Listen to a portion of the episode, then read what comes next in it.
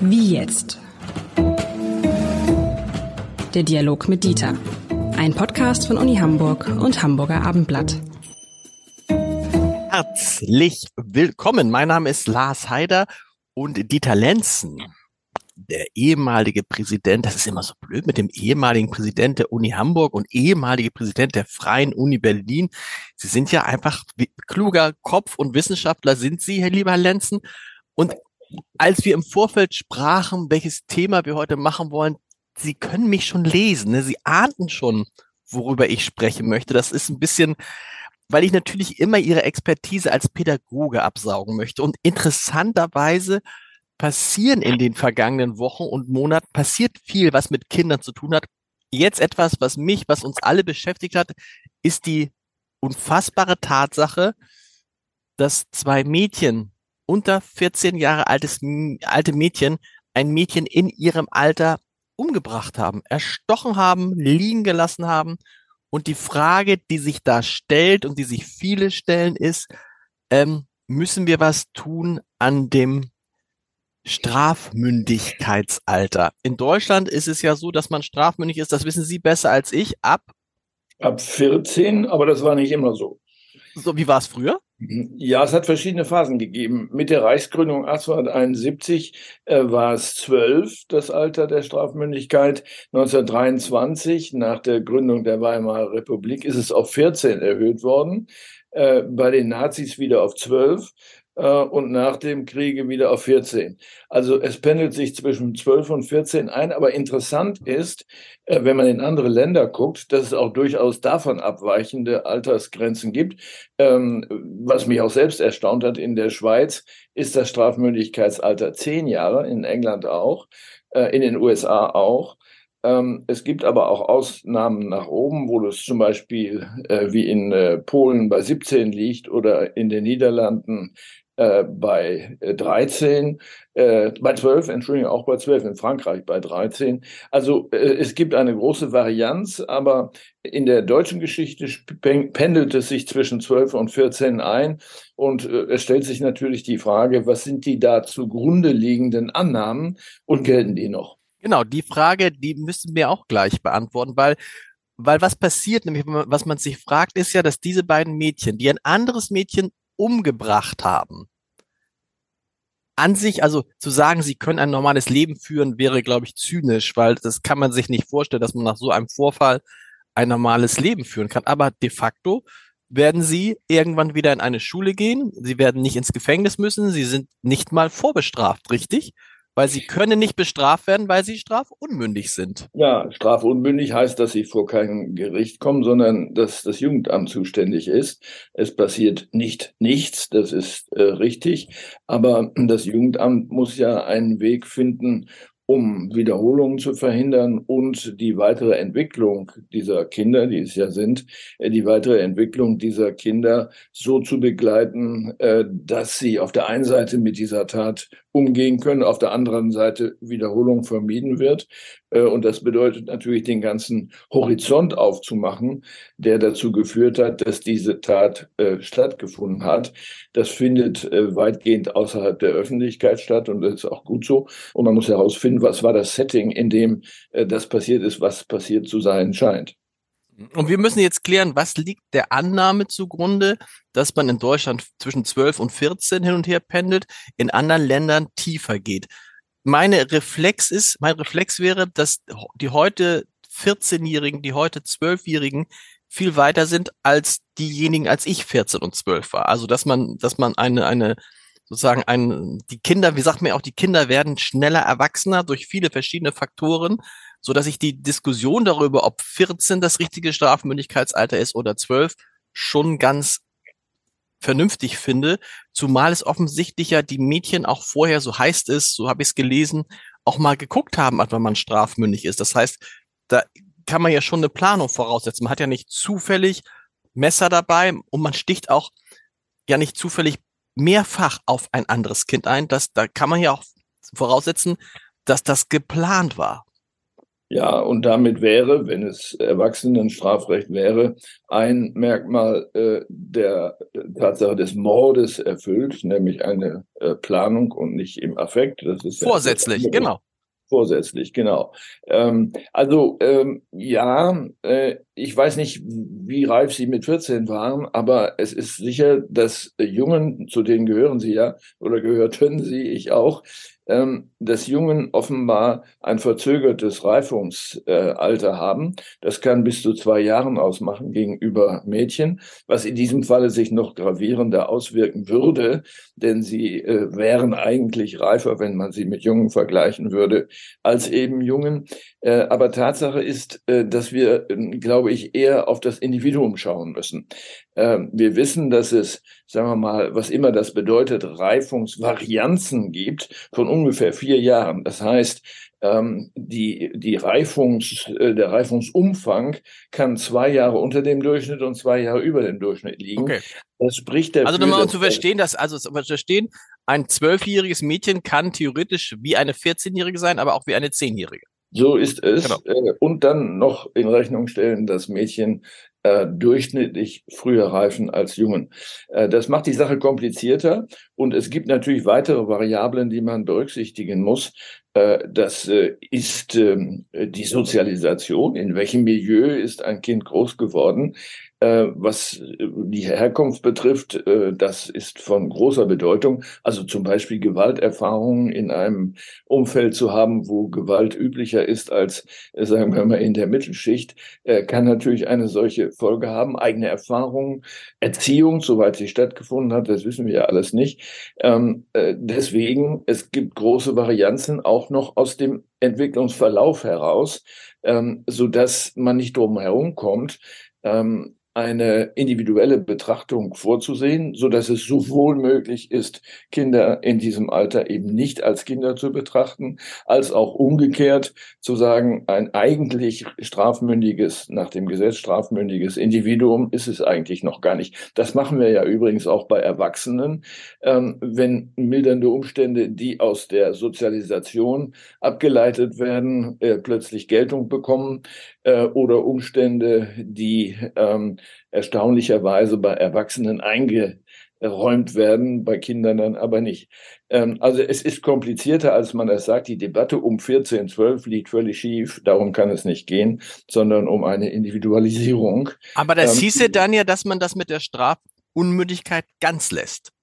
Oder diese, dass man ja, man müsste das Gesetz so ändern, dass äh, die äh, Einheiten, die zuständig sind, genötigt sind, ähm, genötigt sind, äh, eine individuelle Prüfung vorzunehmen vor dem Hintergrund ähm, von psychologischen Maßstäben, an denen man solche Reife gerade messen kann. Das ist ja nicht so, dass wir nichts wüssten darüber. Mhm. Ähm, ich glaube, dass die ganze Debatte eine sehr stark historische Komponente hat und äh, so einem unmittelbaren Reflex äh, entspricht, das kann doch nicht ungesühnt bleiben.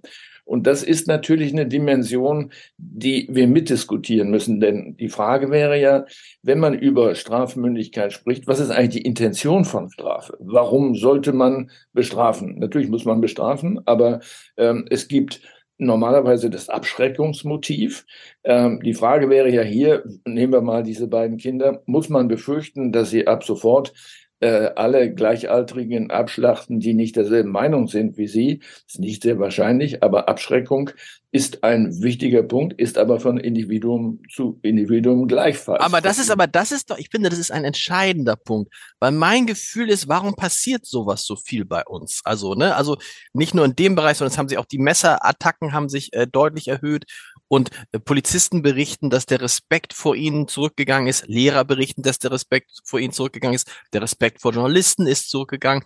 Und mein Gefühl ist so ein bisschen, vielleicht ist es aber auch nur mein Gefühl, sprechen wir gleich drüber, dass es auch daran liegt, dass man in vielen, dass man, dass wir viel Verständnis immer für alles Mögliche haben. Und dass die Konsequenzen von bestimmten Taten, man muss ja nicht so weit gehen wie das, aber dass man tatsächlich, was ist denn, was ist denn die, die Lehre, die Menschen, die junge Mädchen und Jungen ziehen, die das jetzt hören, die sagen, ach guck mal, wenn ich mit zwölf oder dreizehn irgendetwas tue, ich muss ja nicht gleich einen Menschen umbringen, mir passiert gar nichts, es kann gar nichts passieren. Kriege vielleicht ein bisschen Ärger von zu Hause, aber an sich kann ich das machen? Der Staat lässt das durchgehen. Die Gesellschaft lässt das durchgehen. Ja, äh, das geht ja auch noch weiter, dass ähm, Straftäter und Täterinnen versuchen, ihr tatsächliches Alter zu verschleiern. Äh, das ist ja dann möglich, wenn man etwa ohne Pass eingewandert mhm. ist. Mhm. Und äh, da gibt es ja reichliche Debatten zu diesem Thema. Ja, ähm, der Staat macht es dann in diesem Fall äh, einfach und äh, das wäre nicht mehr der Fall, wenn man individualisiert. Man muss damit rechnen, dass man für reif gehalten wird und entsprechend äh, bestraft wird. Ähm, aber lassen wir uns noch einen Moment über die Intention des Strafens nachdenken. Ähm, ich glaube, ein wichtiger Punkt, den man nicht aus dem Auge verlieren darf, ist die Seite der Gesellschaft. Wir sprechen jetzt über das Individuum, ist es strafmündig. Aber die Gesellschaft hat natürlich Ansprüche gegenüber Straftätern, die nicht einfach ihr der Gesellschaft auf der Nase herumtanzen können. Es gibt Gesetze, an die sich alle zu halten haben. Ähm, also mit anderen Worten, äh, Sühne und Genugtuung ist ja eine Frage, auf die die Gesellschaft äh, Anspruch zu haben zumindest geltend macht. Äh, oder auch die, der Geltungsanspruch der Normen müssen die Normen nicht durchgesetzt werden, äh, und äh, ist es so, wie Sie gerade gesagt haben, dass der Staat sozusagen lahm dasteht, wenn er das einfach laufen lassen muss, weil es nicht anders geht?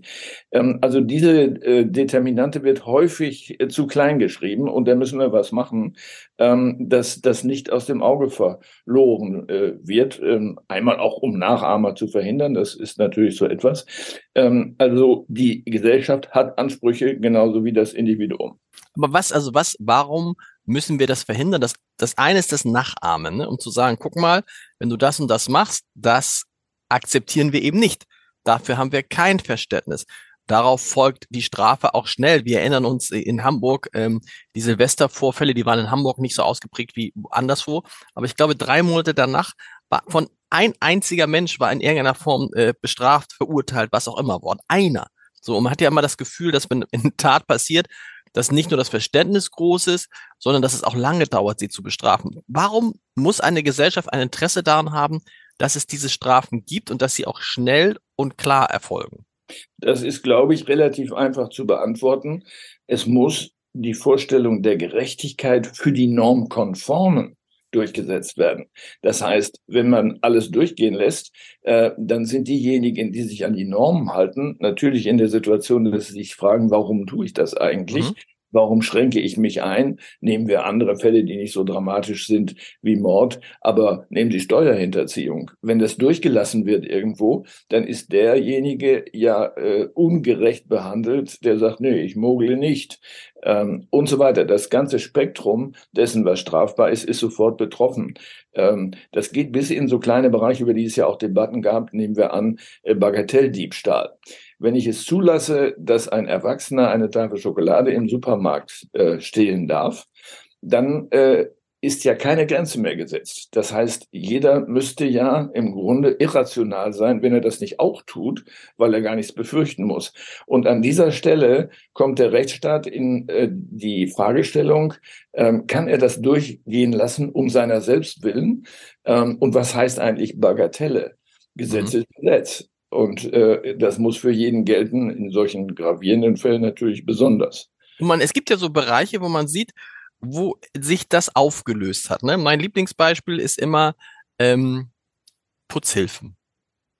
Ne, wo man dann, also wo man dann, wenn man wie ich, die ganz normal sogar als als äh, als äh, 400, was ist jetzt 520 Euro Job hat, ja, ähm, alle anderen lachen einen aus und sagen, hey, ich mache das natürlich schwarz. Oder Handwerker, ja, wie mir neulich ein, ein guter Bekannter dann sagte, oh hier, ich habe Einblasdämmung gemacht bei mir zu Hause, ganz prima und ich kann dir den auch vermitteln. Und ja, 20 Prozent billiger. Ich sag, wie 20 Prozent billiger? Ja, irgendwie ist da die Mehrwertsteuer weggefallen. Ich weiß auch gar nicht warum. Also dann 19 Prozent billiger und dann nochmal obendrauf, weil er es ganz schwarz gemacht hat. Das sind ja an sich auch alles gar keine Kavaliersdelikte. Das ist Steuerhinterziehung im Zweifel. Aber das ist so ein Punkt, wo der Staat, also gerade bei Putzhilfen, irgendwie aufgegeben hat, oder? Das kann ich nicht einschätzen. Es äh, ist ja eine Frage der Verfolgbarkeit. Ähm, solche Delikte werden ja in der Regel sichtbar, äh, wenn jemand sie anzeigt. Also ja. ein Nachbar oder so, der sagt, da kommt immer eine Frau und die scheint äh, dort regelhaft zu putzen äh, und zeigt das bei der Polizei an.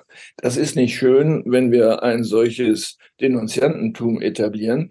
Äh, deswegen stellt sich ja umgekehrt die Frage, wie kann man das verhindern? Auf Baustellen gibt es ja häufiger Razzien, äh, um illegal Beschäftigte zu identifizieren. Ähm, das ist in diesem Feld schwierig. Aber man muss unterscheiden die Frage der Geltung der Norm und der Durchsetzung der Norm. Ähm, die Geltung äh, hängt mit der Durchsetzung zusammen. Wenn sie grundsätzlich nicht durchsetzbar sind, dann ist es so, dass es für den Bürger so erscheint, als ob sie auch nicht gelten, weil man ja damit durchkommt. Und äh, da können wir keine Kompromisse machen an dieser Stelle. Wir müssen nochmal uns Gedanken darüber machen und ich bin gespannt, was Sie dazu sagen. Was sagt uns das denn über die Kinder? Wie kann es sein, dass 12, 13 Jahre alte Kinder andere Kinder umbringen? Ist das etwas, was es immer schon gegeben hat in Einzelfällen?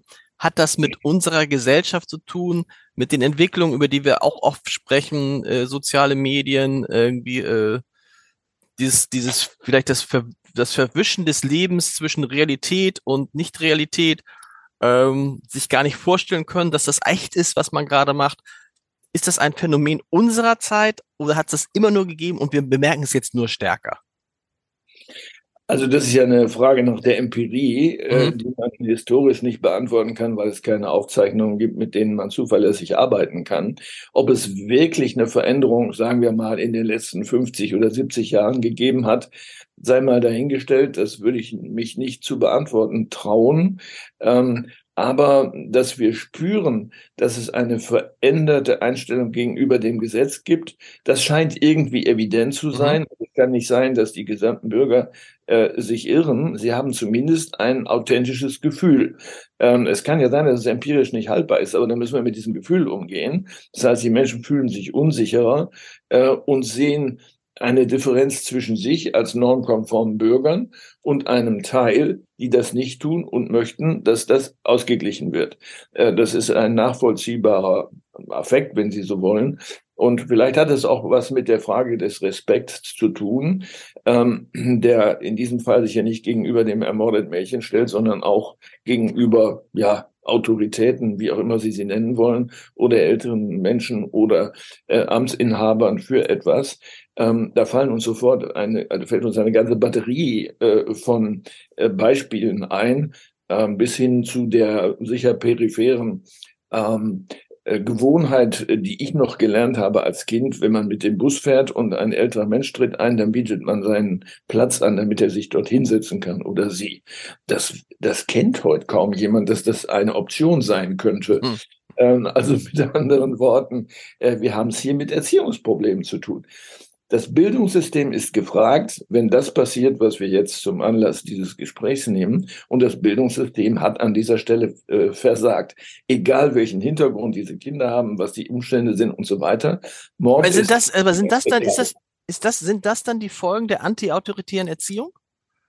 Die, ja, die ist ja auch, die ist ja auch, also diese, diese, diese Lässigkeit, die ja auch in Schulen zwischenzeitlich Einzug gehalten hat, die wir, also, aber das war ja mehr so unsere Zeit und so, aber die sich jetzt nicht wieder rauskriegen lässt. Also, wir haben die, Dis die Debatte auf einmal, dass Hamburg als großes Beispiel in Deutschland gilt, weil man in Sachen Leistung so extrem aufgeholt hat und weil wir einen Schulsenator haben, der sehr viel Wert auf Leistung geht, legt. Wir haben schon mal darüber gesprochen ist sozusagen die, die das jetzt ausbaden müssen, nämlich die Schulen, die, der Bildungsbereich, ist es auch der, der es verursacht hat? Also wir müssten ja äh, uns fragen, ob diese Kinder oder auch andere Kinder ähm, ein, ein, ein Vorbild oder Vorbilder haben, äh, die das nahelegen, was Sie jetzt unterstellt haben, äh, dass es keine Differenzen gibt äh, zwischen Ihnen als Kindern und Erwachsenen und Amtsträgern und so weiter. Die Polizei beklagt ja das Gleiche. Genau. Ähm, womit dann ihre Tätigkeit auch schwierig wird, äh, wenn man das nicht einfordert. Und zwar nicht gesetzlich, sondern durch Erziehung einfordert. Das Gesetz kommt hier an seine Grenzen. Ähm, das bedeutet aber, dass wir äh, sowohl was Eltern angeht, als auch was Schulen angeht, äh, diesen Aspekt mit hineinnehmen müssen. Ich will nur ein Beispiel sagen aus meiner gern zitierten japanischen Welt. Äh, dort gab es zwei Unterrichtsfächer. Das eine hieß Elternehren, zwei Stunden in der Woche, und das andere hieß Lehrerehren, mhm. auch zwei Stunden in der Woche. Äh, mit anderen Worten, das ist explizit Thema gewesen, um eine harmonische Gesellschaft äh, zu realisieren, woran äh, den Japanern sehr gelegen war, uns eigentlich auch, aber vielleicht mit zu wenigen Mitteln. Ich will überhaupt nicht propagieren, dass das der richtige Weg ist, ähm, aber wenn Kinder nicht erfahren, dass äh, das, was sie selbstverständlich tun, äh, nicht selbstverständlich ist, ähm, dann äh, wird es auch schwierig, ihnen das vorzuwerfen. Sie haben recht, das ist in den 70er Jahren entstanden. Ähm, hat begonnen zum Beispiel mit den Umgangsformen, dass Lehrer sich duzen ließen von äh, Schülerinnen und Schülern. Ähm, und äh, dass sie nicht bedacht haben dabei, äh, dass es ja nicht nur um dieses Du geht, sondern um das Ganze, was in Deutschland äh, in der deutschen Sprache mit du konnotiert wird. Hm? Das heißt, das ist ein besonderes Vertrauensverhältnis, ein Verwandtschaftsverhältnis, vielleicht sogar ein Liebesverhältnis. Das läuft ja alles mit im Kopf, wenn man plötzlich seine Lehrerin duzen darf oder sogar soll und äh, die Lehrer sich darin als besonders liberal erlebten. Und das haben sie in allen möglichen Bereichen. Äh, also mit anderen Worten, wir müssen auch einmal gewissermaßen unsere Sprache checken, ob sie selbst nahelegt, solche Distanzlosigkeiten äh, zu erzeugen, die dann im schlimmsten Fall zu solchen Exzessen führen. Lieber Lenzen, vielen Dank. Äh, ich bin gespannt, wie die Diskussion weitergeht und tatsächlich sich was in Sachen Strafmündigkeit ändert. Vielen Dank, bis bald. Bis bald an alle, die uns zugehört haben.